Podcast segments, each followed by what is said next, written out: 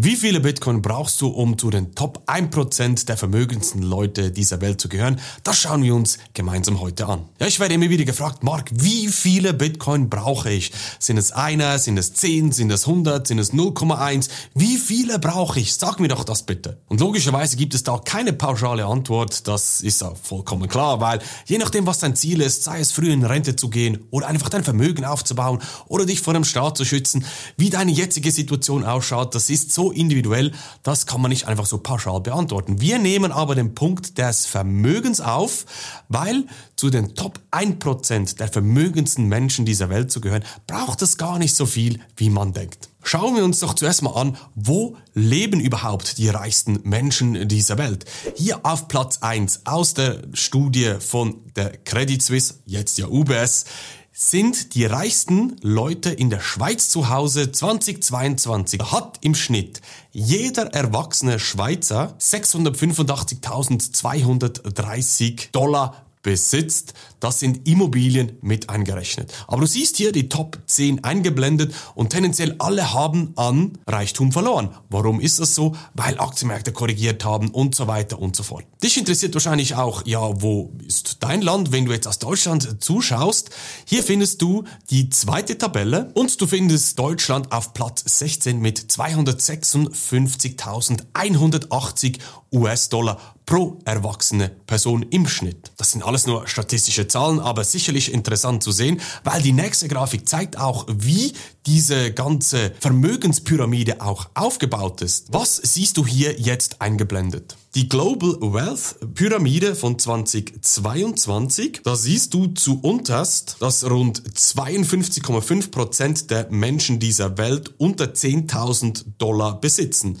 Dann 34,4 Prozent zwischen 10.000 und 100.000 und zu oberst an der Spitze Leute, die mehr als eine Million Vermögen besitzen, sind 1,1 Prozent oder in effektiven Zahlen 59,4 Millionen Menschen besitzen mehr als eine Million US-Dollar. Nochmals, es gibt weltweit 59,4 Millionen Dollar Millionäre, die das Vermögen ja, höher ist als eine Million, das sind Immobilien mit eingerechnet. Das heißt, über eine Million gehörst du zu den Top 1% vermögendsten Menschen dieser Welt. Und hier kommen jetzt genau die Zahlen ins Spiel mit den Kryptowährungen. Nehmen wir ganz effektiv hier Bitcoin. Es gibt Maximum 21 Millionen Bitcoin.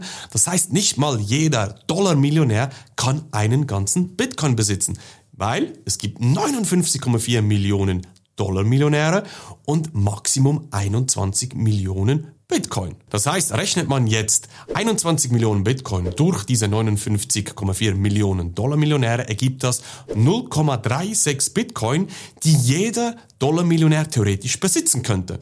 Stand heute sind das 15.000 US-Dollar. Das heißt, mit einem Investment von 15.000 US-Dollar würdest du, wenn es nur um Bitcoin gehen würde, zu den Top 1% gehören. Aber es sind ja immer noch keine Millionen. Es sind immer noch, in Anführungs- und Schlusszeichen, 15.000 US-Dollar.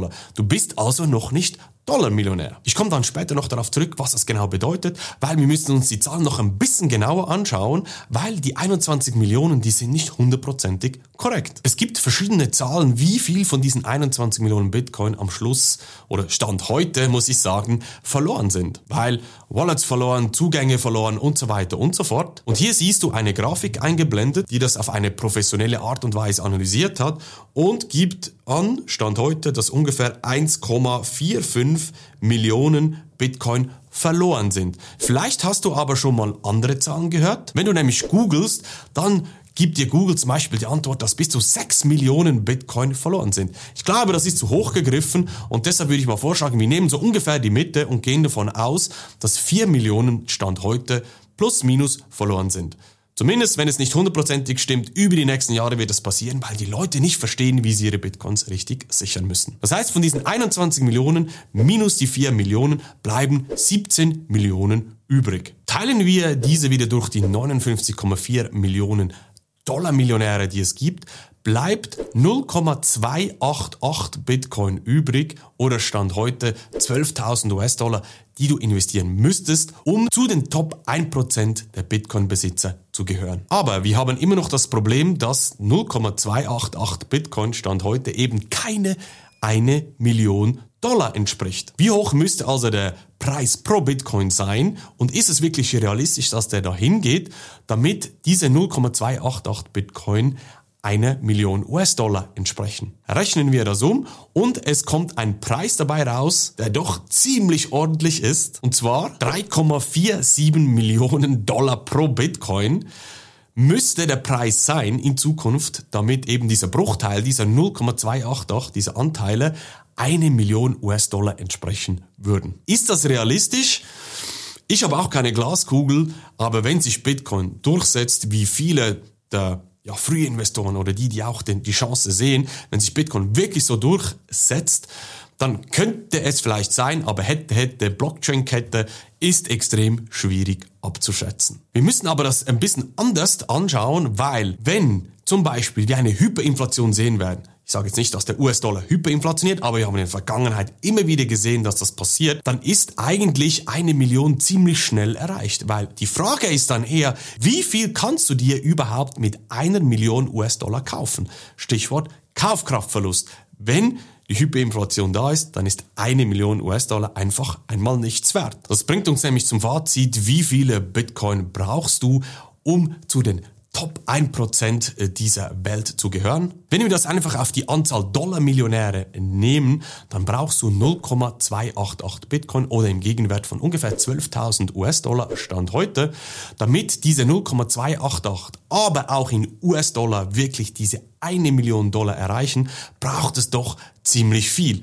Aber nochmals, ein Bitcoin ist immer ein Bitcoin und die Frage ist, wie viel kannst du in Zukunft mit einer Million US-Dollar wirklich kaufen? Glaubst du, dass diese 3,47 Millionen US-Dollar pro Bitcoin realistisch sind? Wenn ja, in welchem Zeitabschnitt? Oder sagst du, diese 0,288 Bitcoin sind 0,288, ein Bitcoin gleich ein Bitcoin? Wie denkst du darüber? Lass es mich in den Kommentaren wissen.